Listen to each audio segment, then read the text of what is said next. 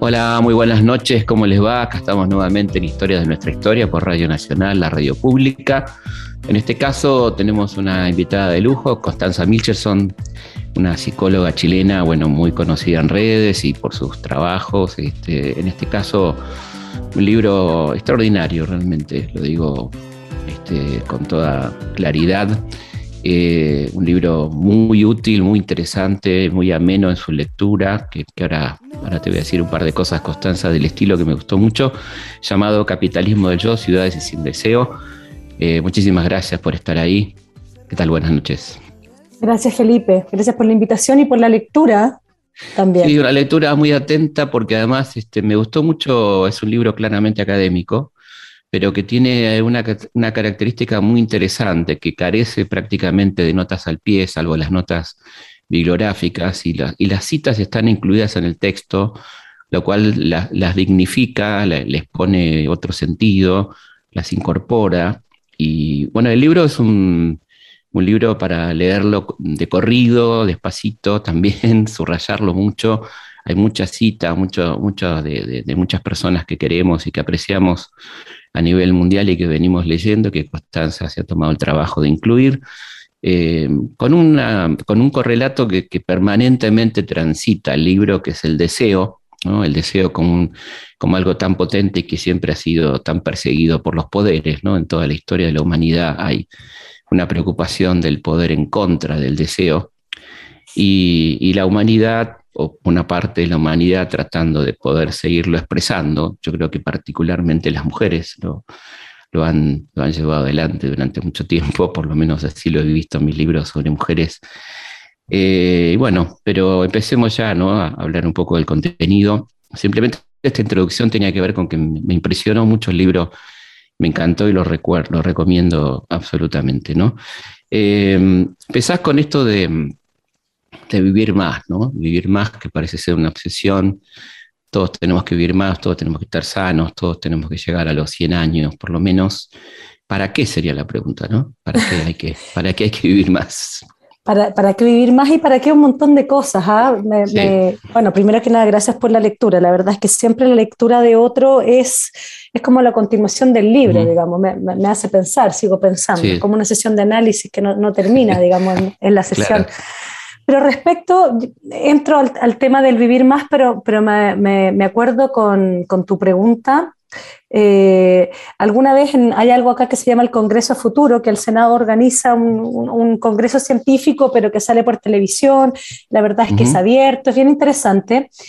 Y en algún momento me, me, me ponen, digamos, a conversar con quien era como la estrella, que venía un neurocientífico eh, mexicano, recuerdo, entonces él, comentaba que, que bueno, nada, que, en realidad muy pronto podríamos saber qué partes del cerebro, digamos, qué luces son las que se encienden a partir de cada emoción. Yo hago una pregunta, no sé si ingenua o estúpida, digamos, pero le pregunto, bueno, ¿para qué? ¿Cómo para qué? ¿Cómo, para qué? luego pensaba, hoy día pareciera ser que el estatuto, y esto, y esto es muy importante, el estatuto, el lugar que tiene la, técnica y también la forma del conocimiento científico es que no aguanta la pregunta ¿para qué? Claro. la poesía tampoco, pero bueno, se le perdona. No, no está la, poesía, la poesía tiene que ser así, ¿no? Sin utilidad, digamos. absolutamente.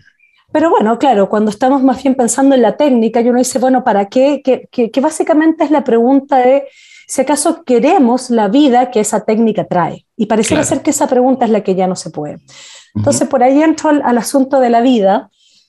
Es que, claro, efectivamente, hoy día, ¿qué, es lo que yo me preguntaba al, escribir este libro? Estamos hablando del aumento de la esperanza de vida y, por lo que tengo entendido, también me tocó entrevistar a otro científico chileno que trabaja en uno de estos laboratorios, esto no es ciencia ficción, estos laboratorios donde, que son varios, que están trabajando en pastillas para vivir más. No lo dicen así tal cual por razones éticas, pero dicen, van a, van a, en el fondo están hechas para eh, disminuir ciertas enfermedades de la vejez, pero la verdad es que se supone que con esto vamos a vivir mucho más. Yo le he preguntado, ¿cuánto más?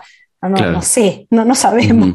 Pero bueno, yo decía, ok, una cosa es que entonces ahora parece que esta fantasía de poder vivir más va a ser realizable, ya es realizable en una cuota importante. Sin embargo, eso nada tiene que ver con el deseo de vivir, porque por otro lado, hablamos, ¿cierto? Se habla como, se le dice así, la antes de esta pandemia, la pandemia mundial de la depresión, ¿no? Y la salud mental, en fin.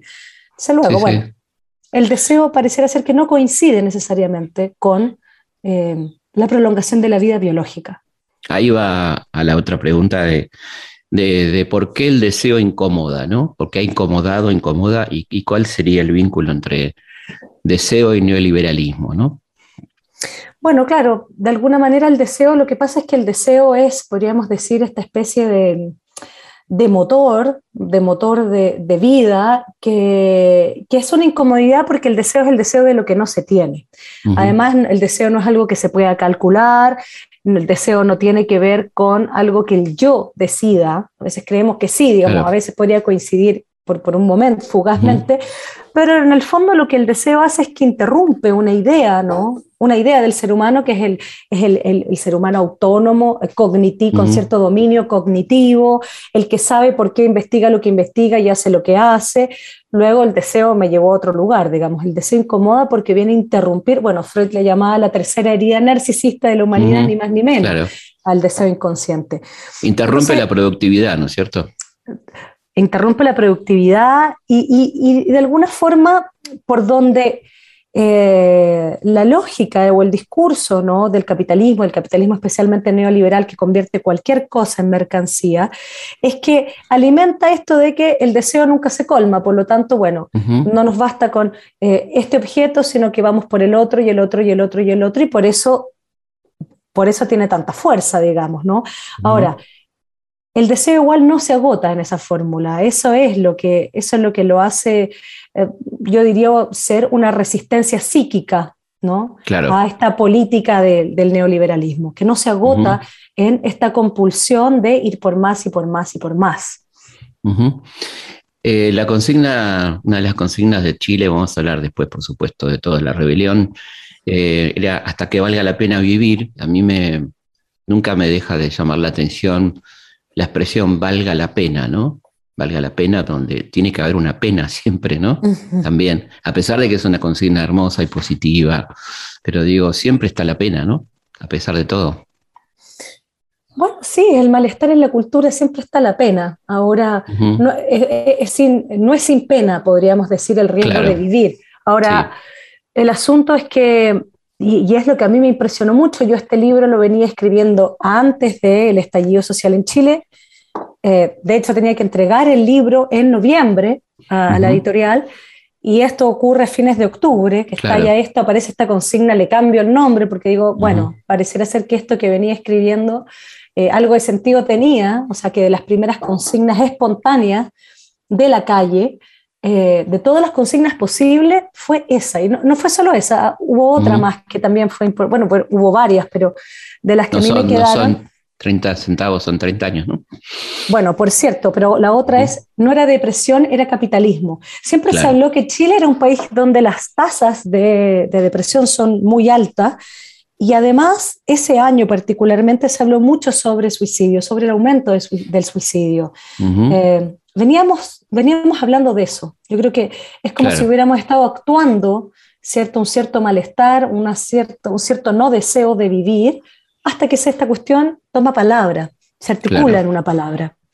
Sí, no, bueno, ahí está bueno, lo podemos vincular con lo que vos mencionás, este, mí me impresionó muchísimo como historiador, lo de Charlotte Berat, ¿no? Los, sueños entre 1933 y, y 1939, donde evidentemente las cosas pasan independientemente de los procesos históricos o concomitantemente con los procesos históricos, qué soñaba la gente ¿no?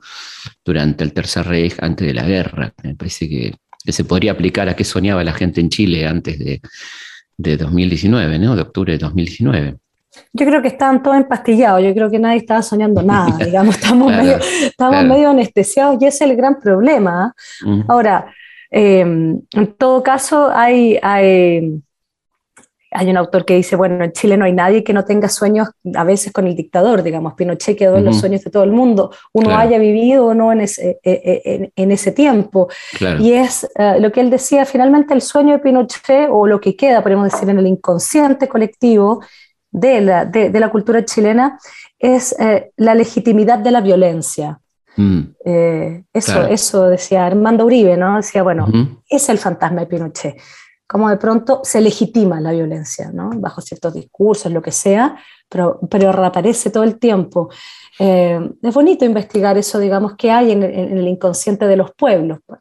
Por cierto que que, que, en análisis lo que uno trabaja es la relación que cada quien podrá tener a, a, esos significantes, pero, em, pero hay algo de un pueblo cuando, cuando no logra eh, recordar, recordar, lo mismo que los sueños, recordar, elaborar para después olvidar, si no hay pura repetición. Yo creo que el estallido fue el recuerdo, realmente uh, nos acordamos de que había algo pendiente, algo que nunca se cerró en, nosotros en la dictadura, digamos. Y, hubo un recuerdo que, bueno, que si no se elaboraba, que hay en el fuego. Me parece que, la, que, esto de hacer una nueva constitución es un esfuerzo, ¿no? De elaboración, por cierto. Sí, porque uno de los mecanismos del neoliberalismo es la ruptura de la experiencia, ¿no? No hay experiencia, no hay, no hay historia, tampoco hay futuro, ¿no? no hay, un, hay un presente continuo de alguna manera, ¿no? Precisamente, yo creo que en Chile eso es muy fuerte, pero no es algo solamente en Chile, yo creo que es todo el ciclo, no es toda la cosa de los 30 años, no es solo en Chile, ¿no? sino que es la caída del muro y luego, bueno, esto el capitalismo tardío, como, como algunos lo nombran, es precisamente, yo, yo, yo, lo leo como un lenguaje, o sea, em, el lenguaje que, que, que, toma mucha fuerza es el lenguaje del management, el lenguaje de la administración, que toma que secuestra un poco el lenguaje político y se empieza a hablar en esos términos de la eficiencia, pero eso también empieza a entrar como en, la educación, en, la teoría del amor, en la psicología, cosa bien, yo creo que uno de los lenguajes más horrorosos del mundo, el del management, en mi opinión, ¿no? Sí, sí, sí, Sin experiencia. Sí, lo vamos incorporando a la vida cotidiana además, ¿no? Es tremendo esto, ¿no? Totalmente, medio que hablamos con estas palabras en inglés que reducen la experiencia a unas categorías demasiado iluminadas, en mi opinión, y que, luego, bueno, no sabemos más cómo, cómo, entrar en, en, esas vivencias. Sí, sí, ahí, y, volviendo a la poesía, muere la poesía, por supuesto. Claro, es como la, es como la antítesis. Pero porque tú, en el gobierno de Piñera, este es su segundo gobierno, Piñera es un muy buen representante ¿no? de, de ese lenguaje de la empresa, ¿no? del emprendedor, de, sí del management justamente. Y en su primer gobierno era súper interesante porque de Piñera se decía lo siguiente, que también, que también es dicho el lenguaje del management, pero la crítica que se le hacía era, Piñera no tiene relato, le falta relato, bueno, claro, no saben narrar, digamos, ese lenguaje no tiene narración, pero No, le cuesta la narrativa. Eh, pero yo decía, bueno, sí tiene un relato, el relato es este justamente, el relato de la eficiencia, de que así nos realizamos, es un modelo de progreso. Además, esta gente parece no necesitar del relato, ¿no? O sea, este, les va bien independientemente del relato, quiero decir, ¿no? Pero es lo mismo, o sea, si incluso uno lo sacara de la cuestión política más eh, evidente, cuando yo le pregunto a este científico que te contaba al principio, ¿para qué? Es lo mismo, ¿no? En su lógica, ¿qué es eso del para qué? Vamos vamos para adelante y hay que conquistar y descubrir y ya está. Y es la única posibilidad, ¿no? Que es lo que instalan ellos, ¿no? No hay alternativa, es esto, ¿no? Es esto o nada, digamos. O sea, es la lógica de los medios y fines, que, que, tiene que ver precisamente con el lenguaje y la técnica. El problema que eso tiene es que es que sin sujeto. Por eso no caben los porqués. Sí, sí, sí, Y lo que se va perdiendo, yo diría que el residuo de esa operación de que las cuestiones se nos vuelven medias impensables, es que ya nos volvemos impotentes políticamente, claro. pero además se va perdiendo sentimiento de vida. Y luego, bueno, decimos, ¿por qué está todo el mundo deprimido? Claro.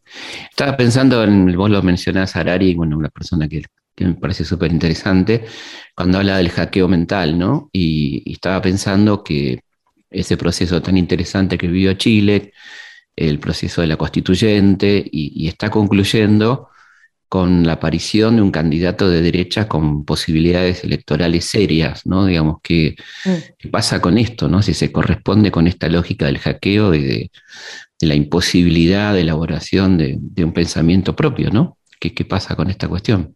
Ah, bueno, yo creo que esto, nosotros, yo creo que hace tiempo nos venimos preguntando por qué si esto ocurrió en otros países, por, o sea, Bolsonaro, Trump, por, ¿Qué faltaba para que ocurriera Macri? ¿Qué faltaba para que pasara eso acá? Ahora, a todo esto le fue muy mal en el debate de ayer al candidato Casta, así que ah, eh, esperamos que, que, baje.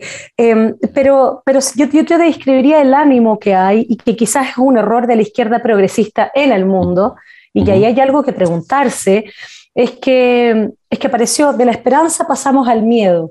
Mm. Lo que dicen los estudios ahora, mirando algunas cifras y todo, dice que las personas siguen creyendo mayoritariamente que necesitamos un cambio de verdad, de que hay reformas importantes y profundas, estructurales que hacer a nuestro modelo que es muy neoliberal. Sin embargo, dentro de las emociones políticas, si bien hace, eh, qué sé yo, un año, eh, lo que estaba más arriba era la esperanza, hoy es la incertidumbre. Claro. De vuelta. Entonces luego ahí viene la pregunta de qué tienen que ver acá el cómo, eh, quienes más bien están administrando esta esperanza, eh, al mismo tiempo han escuchado al pueblo que dicen representar, o más bien como pasaba con no sé, yo, yo pienso con, con, lo que ocurrió con Trump, donde aparecen todos estos programas de estos late shows progresistas, en fin, mucha gente inteligente diciendo que la gente que votaba por Trump era un estúpido. Políticamente correctos. y solo le daba poder a Trump. Bueno, yo creo que hay algo de eso que aquí también ocurre. Hay una especie de, de dolor y de frustración que si no encuentra, no encuentra lugar a ser representado, a ser escuchado, que seguramente también, incluso es una cuestión estética, personas que no, que no se sienten parte de esta nueva fiesta, digamos, del progresismo, aunque quieren los cambios, bueno, eso queda estancado en resentimiento. Luego el resentimiento políticamente se expresa en, estos, eh, en estas políticas que están construidas solo desde la frustración, no con la esperanza de hacer un mundo. Y desde los, sentidos, ¿no? De la cuestión de los sentidos, los peores sentidos, por supuesto. Exacto, y eso se viene repitiendo, mm. pero tiene una relación muy estrecha, en mi opinión, esa, esa operación con los recursos psíquicos que, que, la época permite o no permite. Eh, es decir, hay espacio para simbolizar el dolor, el sufrimiento, para que se encuentre lugar en la vida política, o esas vías están media cerradas al mismo tiempo que políticamente, pero también en las teorías sobre lo humano, en la medida en que más creemos en que se nos prenden luces en el cerebro, que seguramente es cierto, no lo pongo en duda, pero digo, si creemos que un humano es eso, luego tampoco quedamos despojados de recursos para lo que sea Arari, para tomar distancia y no creer en eso que sentimos, y no creer en nuestro impulso, digamos, ¿no? que pueden estar manipulados desde tantos lugares. Desconfiar de los propios impulsos, ¿no? Sí, claro. Qué fuerte, ¿no? Qué nivel de manejo de nuestras emociones tan, tan potente, ¿no? Para eso se necesitan resistencias psíquicas y, ahí es donde viene mi pregunta a propósito de los modelos de salud mental, es decir, ¿hay tiempo hoy día para pensar? Mm. Eh, ¿Tenemos categorías que nos permitan pensar, dado los lenguajes que tenemos, ciertos asuntos que son muy complejos? Eh, y yo, yo, yo diría que hay una especie de empobrecimiento desde ese punto de vista, desde el punto de vista simbólico, y eso por supuesto que nos hace desde el punto de vista político más manipulable.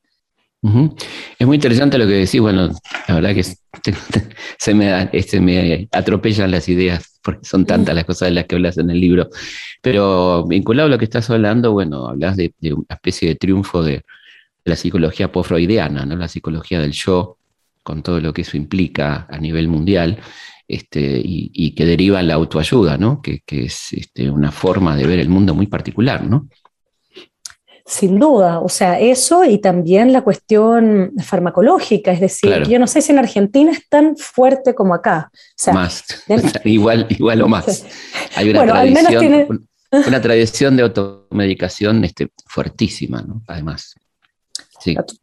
Está, todo el mundo, todo el mundo quiere éxtasis, ¿no? sí, eh, claro. Sí, Charlie. y anestesia, ahora... Y bueno, ahí hablas vos de... Sí, ahí hablas vos de la del tema de los calmantes, ¿no? De los, de los tranquilizantes como consumo de la juventud, ¿no? Eso es muy particular, así como cuando dicen cada época tiene la droga que se merece. no eh, sé, si los 60 eran drogas para expandir, no tengo idea. Claro, creativa, LSD. La claro, después, bueno, la, la, cocaína, la, la época de la eficiencia, en fin, no sé. Hoy día es muy curioso eh, que, que, lo que se esté como, que, que, la droga que está creciendo, ¿no? Eh, en, en, las personas jóvenes, jóvenes, estoy diciendo gente chica, digamos, de 13, 14 años, son los calmantes, claro. que son eh, fármacos que usualmente usa la gente mayor. Claro, claro. Porque son drogas más antiguas, antes de, que se instalaran los antidepresivos, todos tomaban calmantes. Entonces, ¿por, qué, ¿por qué la experiencia hoy día qué pasa? Bueno, y ahí uno dice, son los tiempos de la ansiedad. Y pareciera ser que, no sé, yo pensaba la ansiedad hoy día, no sé, si, a nosotros yo estaba en el colegio en los 90 y me da vergüenza en el colegio decir algo tonto porque mi curso podría ser algo a mí. Hoy día no es tu curso, no es ni siquiera tu colegio, podría ser ni siquiera solo tu país. ¿Quién, sí, sí, digamos, pudiera burlarse de ti? Eh, bueno, porque uno de los trabajos muy fuertes del, capitalismo tardío es este, la cuestión de que todo, todo tiene que ver con vos, ¿no? No hay contexto, todo te pasa a vos por tu culpa, sos responsable, eh, los contextos quedan anulados, ¿no es cierto? O sea, y es responsable de la peor manera, porque es como... Claro. Tú eres culpable, responsable, diría, culpable. Claro, de gestionar tu propia eh, tu mejoramiento personal, porque ya no basta nacer y existir, hay que estar como en un mejoramiento continuo em, y poniéndose a prueba, midiéndose, a ver si soy aceptable, amable, en fin, todo eso, deseable. Pero, pero eso nada tiene que ver con la responsabilidad desde el punto de vista subjetivo. Yo diría que estamos en una, en, una, en, una, en, una, forma muy, muy, muy, muy difícil, muy complicada, que es alta exhibición, somos muy exhibicionistas, pero al mismo tiempo con muy baja responsabilidad respecto, a escribimos sin pensar. Eh, eh, hoy día cuando dice, bueno, ¿quién se hace cargo? No sé, planeta, pensando en el cambio climático. Bueno, pero, pero ¿quién es responsable? Nadie es responsable. Nadie, nadie. nadie es responsable ni de lo que dice, nadie es responsable de nada. Entonces, como muestro todo, soy culpable de si me veo bien o mal, si tú quieres, pero, pero desde el punto de vista de lo que uno podría decir de su propio lugar en el mundo, no hay lenguaje para eso. Es muy interesante lo que planteas de Greta, ¿no? La imagen de Greta, eh, cómo ha sido difundida y, como que tiene que ser una niña para que sea escuchada de alguna manera, ¿no? Una niña nórdica. Una niña nórdica, sí. además, una de las cosas que me encanta de tu libro que siempre referís a, nosotros, ¿no? A Latinoamérica, este, y por qué no son visualizadas algunas líderes, estos referentes muchas de las cuales perdieron su vida, ¿no? Que no, nadie las conoce, por ejemplo, ¿no? Exacto, Macarena Valdés, o sea, y son mujeres, además muchas las que han estado en esa lucha por décadas, algunas asesinadas. Sí. Eh, pero claro, ¿hasta qué punto? Yo creo que es como si, ¿sabes qué? Es como si de alguna manera no importa si hablamos en, la lengua de, la derecha o la de izquierda, hay, hay un punto donde eso deja de importar en el sentido de que es como si hoy día lo que triunfara es una especie de, hay quienes lo llaman vida de derecha o vida neoliberal, mm. que entonces todo pasa por la licuadora de, lo que se convierte en mercantil. Entonces por ahí Greta, que debe tener la mejor de las intenciones del mundo, esta chica. No, tenemos dudas. Pero la convierten en una especie de producto, una, especie de celebrity, le hacen una biografía cuando apenas tiene, no sé, 14 años y uno dice, bueno, ¿cuántos árboles sacaron para hacer una biografía tan pronto? para luego uno escucharla más. Nunca más. Entonces, es como si todo pasara por esta licuadora implacable. Lo mismo yo pienso un poco que, que, es mi crítica al progresismo, del cual estoy criticando además desde donde yo provengo, digamos, con quiénes son mis compañeras, mis compañeras. pero digo, bueno, se hablan de la colonización y todo este cuento, ¿hasta qué punto también eh, hay algo de la de la, de, la, de la avanzada progresista que está tomada por el lenguaje de las universidades norteamericanas. Absolutamente. Absolutamente. Y que es una licuadora también que transforma los conceptos en unas cosas eh, sin espesor. La otra vez, ¿sabes que tomé un libro de Derrida? que en un diálogo que tiene con Elizabeth Rubinesco, debe ser de los fines de los 90, se me ocurre, no, no, no, tengo registrado, pero, pero este fenómeno ya existía en Estados Unidos muy fuerte. Y, y entonces, bueno, él decía, esta cosa lo que se convierte en la palabra de construcción, no tiene nada que ver con lo que yo pensaba. O sea, decía, hay de, de, las cosas más lindas del mundo, más hermosas, es dejar algo. Pero yo solo dejo aquello que admiro al mismo tiempo. Es decir, hay un trabajo, hay algo que hacer con la herencia. No soy, no hay una refundación, ¿no? Sino que vengo de ahí, hay, algo, hay algo que elaboro de mi herencia, luego dejo. ¿no? Soy parte, pero soy otra cosa. Él concibe así de construir, que nada tiene que ver con esto, ya no quiero esto, soy de esta otra forma, y se convierte en nueva moral. Cambié, y bueno, sí. Bueno, esa es la licuadora implacable de la que hablo. Ah, una cosa más, porque ahora estoy, estoy terminando otro libro y esto va en el otro libro, en un capítulo que, que hice sobre el suicidio. Entonces leí muchos escritores suicidas y en este libro genial que tiene y tremendo Al Álvarez, eh, donde él, bueno, habla del, del, suicidio de su amiga Silvia Plath y, habla, él interroga el suicidio en, los artistas del siglo XX, se pregunta por qué tanto, y él termina hablando de su propio intento de suicidio. Entonces dice, que esta es la frase que a mí se me quedó, decía, bueno, entre otras cosas, no, no, vi la luz, o sea, además de, de, quedarme con un hoyo en la cabeza después de este intento fallido de suicidio, no me pasó nada, digamos, o sea, no, tuve ni una epifanía, ni un insight, nada. nada. Ni veo la luz tampoco. Nada, pero cuando me pregunto por qué lo hice, la verdad es que dice, creo que quizás estuve con una especie de adolescencia tardía, esperaba mucho de las cosas y, y, esta es la frase que, que, me quedó grabada en la cabeza, dijo, tengo la sospecha de que yo estaba usando un lenguaje muy norteamericanizado. Mm, bueno, ¿qué, significa eso? O sea, ¿qué significa hablarse así? Y qué poco se habla de esto, ¿no? De cómo estamos captados y cooptados por ese lenguaje. Que el lenguaje, como de Foucault para acá ya sabemos lo que es el lenguaje, ¿no? En cuanto a, la forma de concepción de una teoría, por ejemplo, ¿no? Y bueno, y lo que pasa es que a mí me parece que lo que dice esta, mm, ella, ella era activista, directora de un centro gay y lesbiana, Caroline Furest, que tiene un libro sobre esto precisamente. Dice, y para ella esta cuestión no es, no es un juego, el tema de la libertad de expresión. Ella trabajó en Charlie Hebdo, mataron a su amigo, o sea, no viene con cosas. Y ella dice, bueno, si lo que pasó con la Academia Norteamericana es que de alguna manera se llevó también a los autores Foucault, entre ellos a los autores franceses, pasaron por esta licuadora implacable de la que hablo y los vuelve a exportar al mundo, incluido Francia. Pasteurizado, ¿no? Teorizado desde ahí, digamos, desde una, desde una fórmula que, que les es propia a Estados Unidos, que tendrá que ver con su historia, en cómo ellos entienden el racismo y entienden la opresión, que es una historia particular, pero eso se extrapoló al mundo. Claro. Totalmente. Vamos a una pausa y seguimos aquí en Historia de nuestra historia hablando con Constanza Michelson sobre su libro Capitalismo del Yo. Felipe Piña hace Historias de nuestra historia por Nacional AM870, la radio pública. Seguimos en Historias de nuestra historia. Seguimos en Historia de nuestra historia, charlando con Constanza Michelson, la psicóloga chilena, sobre su último libro, Capitalismo del Yo, Ciudades sin Deseo. Este, seguimos entonces charlando con ella. Bueno, hay un momento muy, muy, muy interesante de tu libro que me encantó, que es el tema de la puta, ¿no? Eh, cuando vos te asumís como puta, en, el mejor sentido de la palabra, este, ¿y qué, qué significa esto y, y, esta frase tan interesante de material que dice, mataron a las brujas, pero no a las putas, ¿no? ¿Qué, significa la puta y qué, entendemos o qué, fantasías hay en torno a la puta, ¿no? Tanto en la mujer como en el hombre, ¿no? Es curioso porque la puta sigue siendo un insulto después de que tantas palabras pudieron ser como retraducidas o, o retomadas desde la crítica, que es la palabra queer, por ejemplo, la loca, pero puta no todavía, ¿no? Puta sigue siendo un insulto.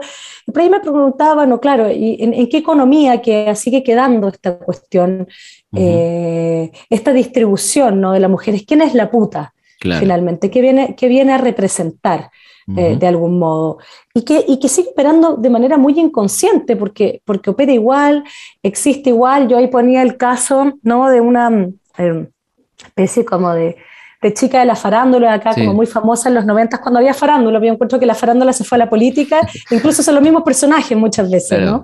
La Raín. Por ejemplo. La Raín, ¿no? Que, la, sí, Kenita, Kenita Larraín, ¿no?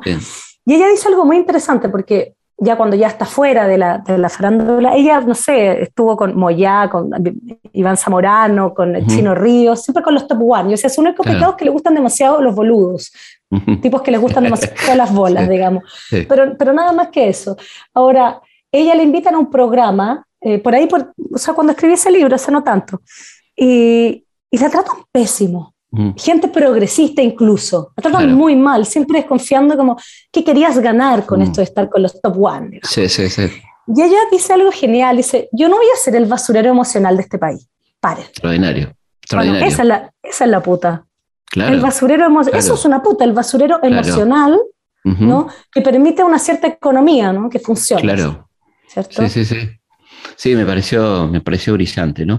Y bueno, ¿y, qué pasa con el, con el sexo? ¿Qué nos pasa con el sexo en este mundo neoliberal?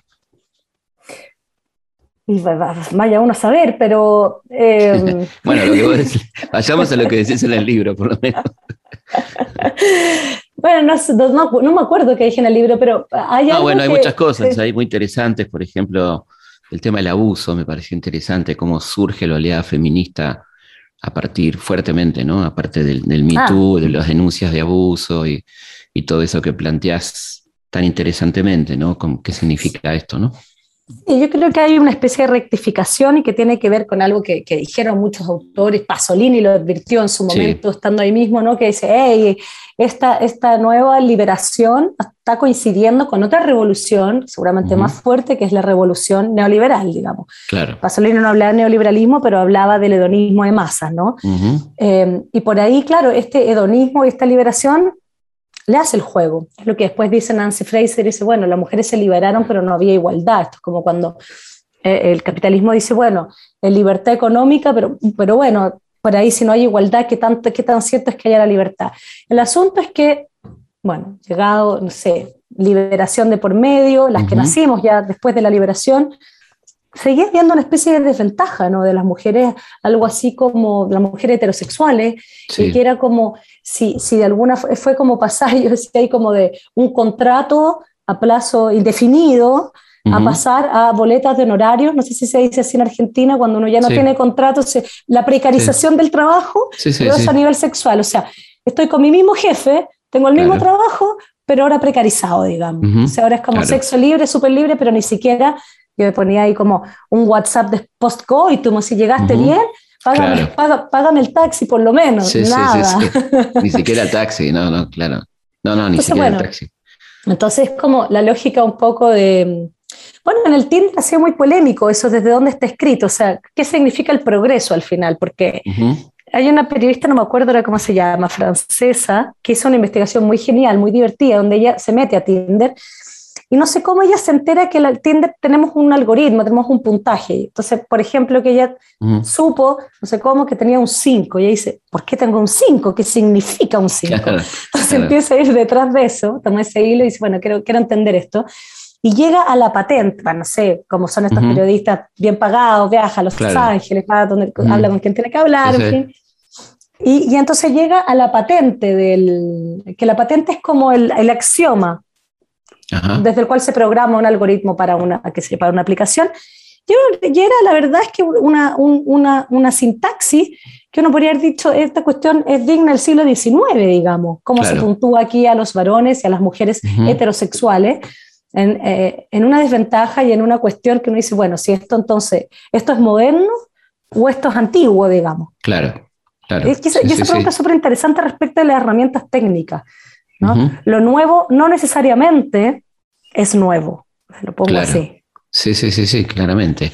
Y bueno, y está también muy interesante lo que hablas de, bueno, el lugar de los varones en este tiempo, ¿no? ¿Cuál es el lugar del macho en, este momento, ¿no? De, tanta revolución de alguna manera, o por lo menos este, deseable revolución y de cambio de paradigma, ¿no? Bueno, ahí yo tomé este texto que es precioso de la Natalia Ginsburg, que es, un, que, es una autora que me gusta muchísimo, especialmente me gusta ella. Y, y, claro, ella ya en los 70 decía, bueno, yo veo un futuro de mujeres tremendas, luminosas, pero veo que, ¿qué queda de los hombres? Digamos, van a ser espectro. Y dice, yo lo único que, que, recuerdo de los hombres que amo, digamos, son mi papá leyendo el diario, es el hombre patriarcal, así. Sí. Y, y, bueno, ¿qué va a quedar de los hombres? Eh, ¿y, qué, ¿y, qué, es la pregunta Y Entonces, ¿qué, ¿qué significa esto que se tienen que deconstruir? A mí me asusta un poco esa palabra cuando yo digo algo que está en ruinas, digamos. Lo que, lo que hay que hacer ahí es deconstruir o es otra operación para la cual no tengo un nombre.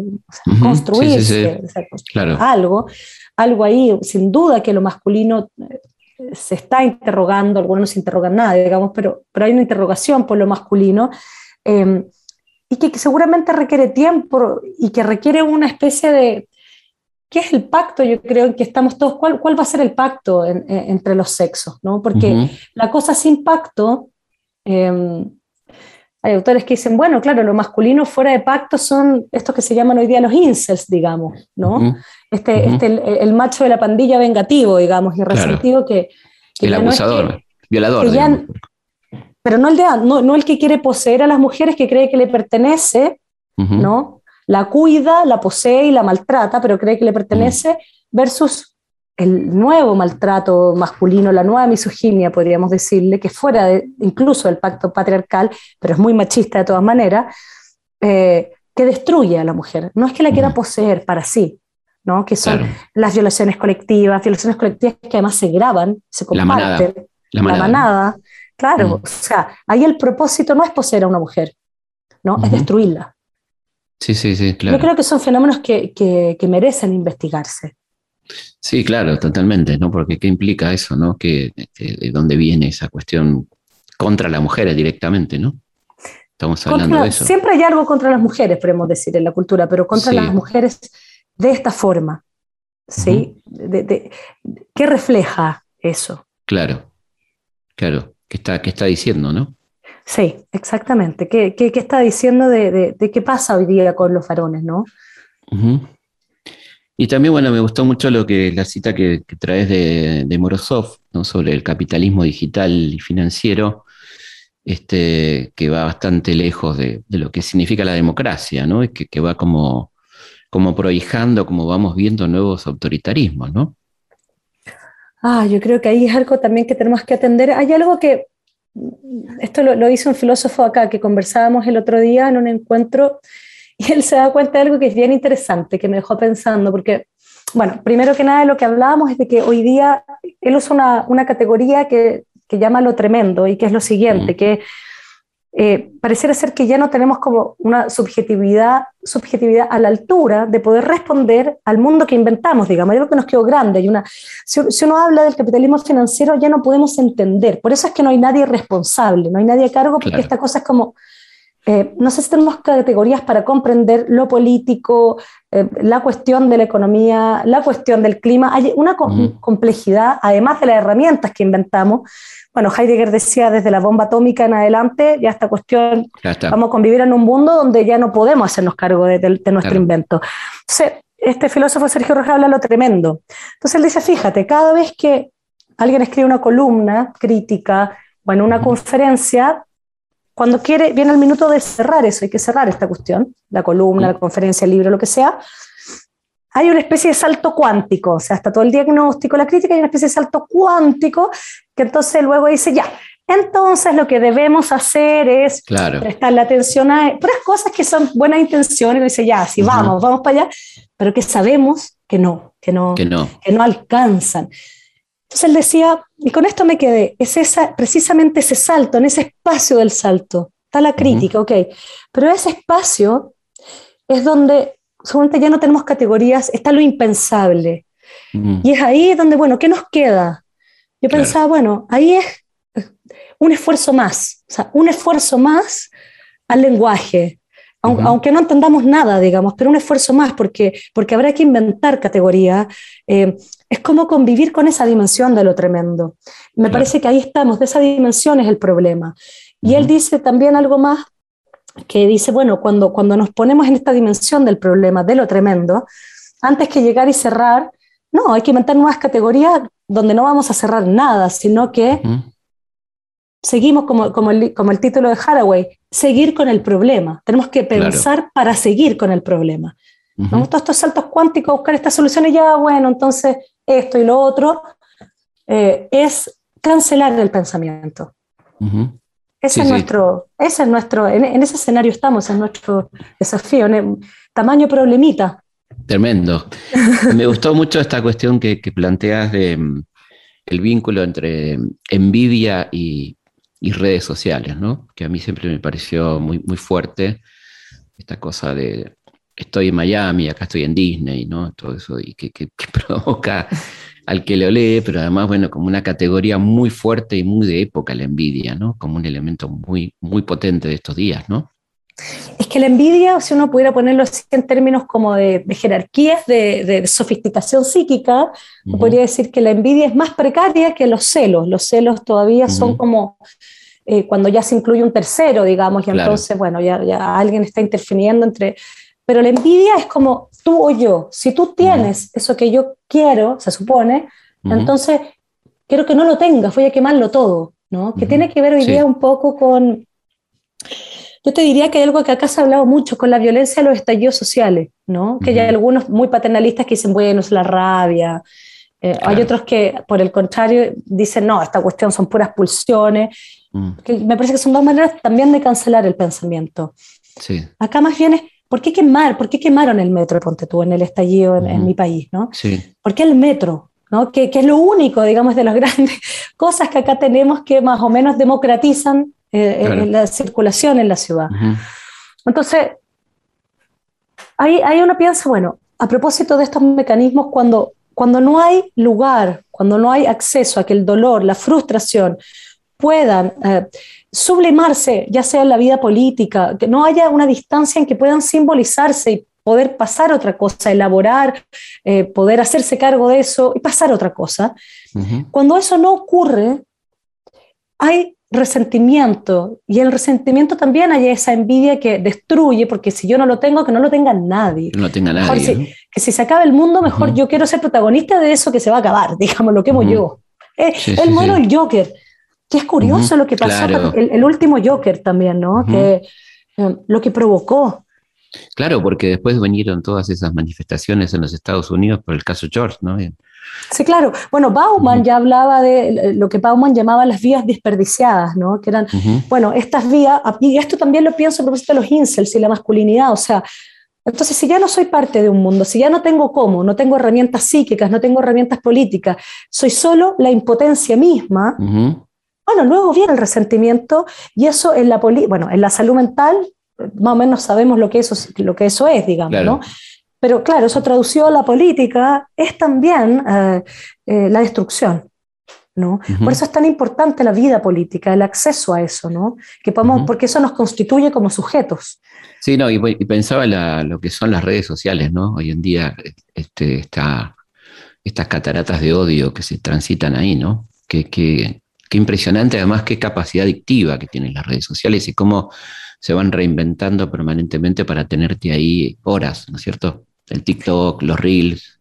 Es crack, es crack total, o sea, claro, genera una satisfacción y una fascinación y, y además es como ser parte de algo, porque, porque me hace creer que tengo una opinión y que soy importante, somos todos famosos, de que todos somos un, pensamiento propio, pero son pensamientos en masa, es decir, vamos todos para allá, después todos en contra de quién, todos a favor de no sé qué. La lógica del hashtag es eso, soy parte de, esta comunidad, eh, pero una cuestión muy fugaz, digamos, que se cae en dos segundos, ¿no?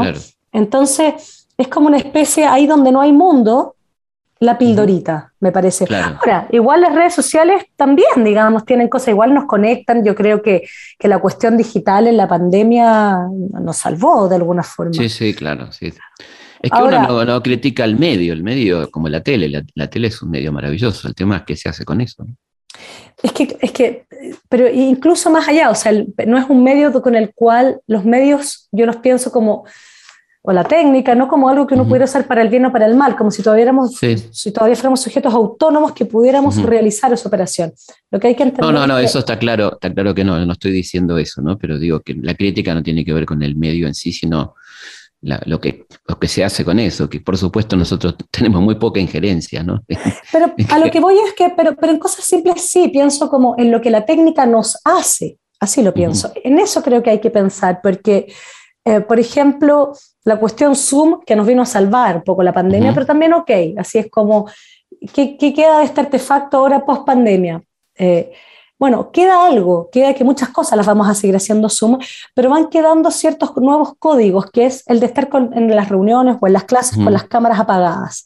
Yo no sé cómo es allá en Argentina, pero acá a muchas universidades obligaron a los profesores a eh, grabar sus clases para que los alumnos puedan escuchar cuando quisieran. O sea, se acabó la experiencia de la clase, además con el miedo, y la mía de la funa, on demand, y el miedo a la funa también, que se te hace hablarle a un tribunal, porque esta cuestión se puede viralizar. Y entonces te permite estar sin estar. Entonces yo pensaba, ok, no podemos ir contra Zoom, no es contra la, la herramienta. Sí, claro, claro. Pero, pero, pero está la ética, yo no puedo decir, o sea, lo que yo le digo al alumno, elige qué vas a hacer con tu puta clase. ¿Vas a estar o no vas a estar? ¿Vas a prender tu cámara o no? Volvemos a, a, una de las grandes cosas de la ausencia de la responsabilidad, ¿no? Exactamente.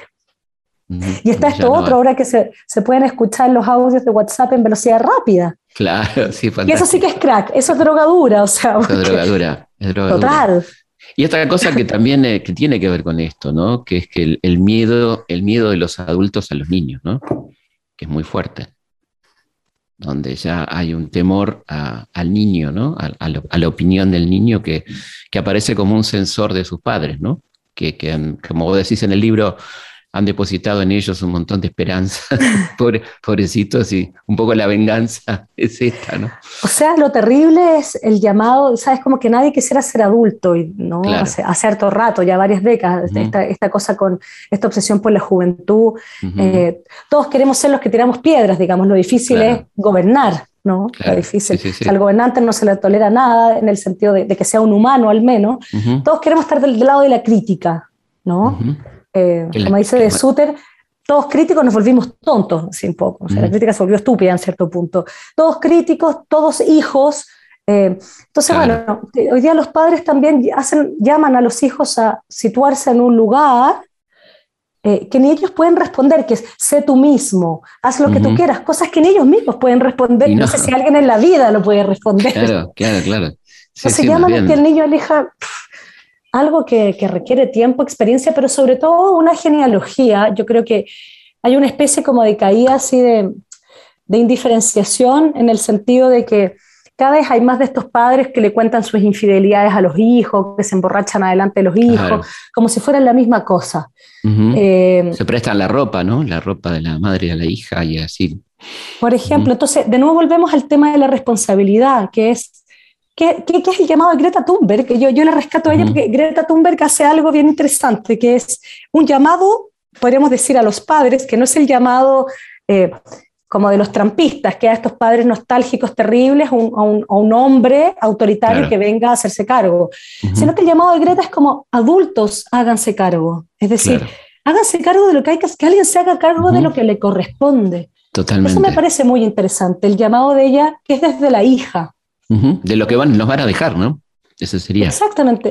Háganse cargo, les toca a ustedes. Ustedes son la generación ahora que gobierna. Me pareció, este, ya vamos a ir cerrando, pero un par de cosas más. Eh, te libero. me pareció súper interesante la, cita de Agamben, ¿no? Que, alguien que admiro, que, me encanta leer, que el modelo de la modernidad no es la ciudad, sino el campo de concentración, ¿no? Que, que fuerte fuerte y eso que puede sonar medio exagerado, uno podría decir, pero, pero lo que él quiere decir con eso es que eh, hay vidas, o sea, nuestras democracias, eh, los, países de alguna forma todavía hay vidas que están fuera del derecho. El mejor ejemplo, desde luego, es el tema de los migrantes, ¿no? Personas que mueren en el mar, que no, son, no tienen categoría política, es decir, no son exiliados, eh, no son refugiados, eh, no, no son de aquí, de allá, son los puntos, decía alguien por ahí, puntos negros en el mapa, digamos, puntos negros en que el él llama los SOES, ¿no? Los SOES. Vida nuda, decir, vida, vida, desnuda. Yo no dice, pero la vida desnuda, ese es el, el, ejemplo extremo, pero la vida desnuda es también un lenguaje. Cuando hablamos en categorías, cuando hablamos de las cifras, Canetti decía algo muy, muy, muy profundo, decía, el problema y que nos pasó en la pandemia. El problema de hablar de la muerte con cifra, no digo que no haya que hacerlo, pero el problema cuando hablamos de cifras es que entonces pensamos, empezamos a creer que un muerto más un muerto son dos muertos. Y después empezamos a redondear a los muertos, a redondear la cifra. Un muerto más un muerto no es dos. De ahí la banalidad del mal, estamos ahí nomás, ¿no? Bueno, así en corto, acabo de escribir hoy una columna sobre eso, bueno, a propósito del crecimiento de este candidato Cast, que, que, es como, bueno, una cuestión bien ominosa lo que está ocurriendo, pero, pero empiezan a haber señales. A mí, particularmente me pasa que voy a la casa de unos amigos en la playa hace poco y veo que tenían mi lucha de Hitler en el velador, en la mesita de, de, noche. Sí. Entonces digo, bueno, ¿por qué estás leyendo esto? No, venía con la casa. Yo decía, bueno, ok, venía con la casa, pero hoy día se puede dejar este libro en la mesita. Digo, ese mismo fin de semana, el diario El Mercurio, que es uno de los diarios más importantes en Chile, y esto sí que es la banalidad del mal misma, digamos, aparece en la sección Sociedad un tributo a Goering. Y el tributo a Goering en la sección Sociedad era dónde nació, su ciudad que más le gustaba, su mujer. Ah, bueno, sí, desde luego era un asesino nazi, pero es como un detalle más ahí al margen, digamos. ¿Y a qué, venía, a qué venía el tributo? Bueno, fue un, fue un, escándalo, digamos, pero, pero yo decía, si esto fuera una película, esto sería una señal, digamos. Sí, sí, sí, pero, pero ¿cuál era la, justificación de Goering? Porque ¿Por qué aparecía Goering? No, porque ellos decían están en contra del negacionismo y que la historia hay que recordarla ah. entera, digamos. Bien. Pero, pero entera, no entera, de mi lado, digamos. Claro. Entera del lado mercurio de la vida. En ese lugar de la sociedad, último ejemplo, y, que eh, también hace uno, no tanto, será un par de meses atrás, tal vez menos, en Iquique, hubo un desalojo masivo de inmigrantes que, que, estaban en una plaza hace mucho tiempo y que, claro, era un problema, digamos, para, para, para la comunidad y sin duda. Sin embargo, fue, hubo este desalojo y este desalojo de la policía lo acompaña una marcha anti-inmigrante que termina en una horda de gente quemando las cosas que, que, que, esta gente de Venezuela fue dejando atrás. Y la imagen icónica fue la de un tipo tirando un coche al fuego, un coche de, de bebé. Tremendo. Bueno, alguien me contaba, yo no lo vi, pero me contaba que el tipo del coche, que esa imagen circuló por todas partes, habló en la tele eh, y, era un buen tipo, digamos, decía estoy arrepentido, no sé por qué lo hice. Entonces, hay de nuevo la banalidad del mal, es decir, no hay que ser un monstruo para que, dada cierta circunstancia, se mueva algo políticamente, recaemos en algo que nos convierte en monstruo o podemos hacer cosas monstruosas. Y eso hay que estar siempre atento. Sí, sí, esto de que vos mencionás de, seres pirateados, ¿no? Seres humanos pirateados. Claro, es lo que decía, lo mm. decía el hackeo, lo decía Harari precisamente. Harari, Harari, seres pirateados, ¿no? Qué tremendo lo que nos está pasando. Bueno, por eso las resistencias íntimas, resistencias psíquicas, eh, acceso a la mm. simbolización, me parece que es lo único que nos queda, donde estamos ahí, en lo impensable, frente a lo impensable, un esfuerzo más, digamos, ¿no? Un esfuerzo más al lenguaje. El libro termina esperanzadamente, termina muy lindo, este, a pesar de todo esto que venimos hablando. Este, está lindo, la verdad que me gustó mucho el final, este, que creo que, que justamente es lo que ellos no quieren, ¿no? que tengamos alguna esperanza de que hay una posibilidad distinta. ¿no? Es decir, esa me parece que son las experiencias que hay que rescatar, que a, pesar de todo hay siempre hay alguien que, apuesta por la vida. Ese, eso no es el heroísmo, ¿no? Eh, sino que es como en la medida en que uno cree que hay un mundo que tiene que ser para otros después, que, que, hacemos algo. Es como, eh, ¿cómo se llama la experiencia de esta poeta eh, rusa? En el peor... Voy a, qué pena que no, que no recuerde el nombre porque es más difícil de pronunciar, pero ella dice que, que está en una fila en algún minuto donde están presos políticos, entonces hay puras mujeres afuera de esta cárcel, y una mujer la reconoce y le dice, ¿usted puede dar cuenta de esto? Y dice, sí, yo puedo dar cuenta de esto. Y empieza a escribir clandestinamente. Ni siquiera para salvarse ella, no sabe si se va a salvar. pero, pero cuando le hablamos, digamos, cuando pensamos que va a haber mundo, lo hacemos. O sea, me parece que aún así... Em, el gesto de hacer mundo es un gesto ético. Termino con esta imagen que también me parece muy linda, que es como, no sé si viste Melancolía de Lars von Trier, Sí, claro. ¿De bueno, se, va a, se, va a, acabar el mundo, va a chocar este planeta ¿no? con la Tierra, el padre se mata, no responde a su genealogía. Si yo no cuido a nadie, o sea, carto, esa es la indiferenciación, me mato. Pero está esta tía y esta mamá que responden, se van a morir igual, pero hacen esta, una casita de juego, una casita como improvisada con unos palitos, y, y, meten ahí a los niños y dicen, bueno, acá vamos a esperar el fin del mundo. O sea, hacen mundo en el fin del mundo. Totalmente. Eh, eso, es, eso es conmovedor, digamos, pero eso es lo que nos queda. Lo que nos queda va por ahí. De humano, ¿no? Absolutamente. Bueno, Constanza, la verdad que ha sido un enorme placer. hablar con vos. Igualmente. este, y bueno, un librazo, ¿eh? decimos acá un librazo, este, Capitalismo del Yo. Eh, tiene para entretenerse. Es un libro que se permite subrayar. Hay que subrayarlo, hay que marcarlo porque hay mucha cosa para, para marcar. Te agradezco un montón, muchísimas gracias y ya nos volveremos a, escuchar cuando saques el libro en el que estás trabajando. Muchísimas gracias, Felipe. Una grata conversación. Abrazo. Igualmente. Abrazo grande. Que estés muy bien. Chaucito. Gracias.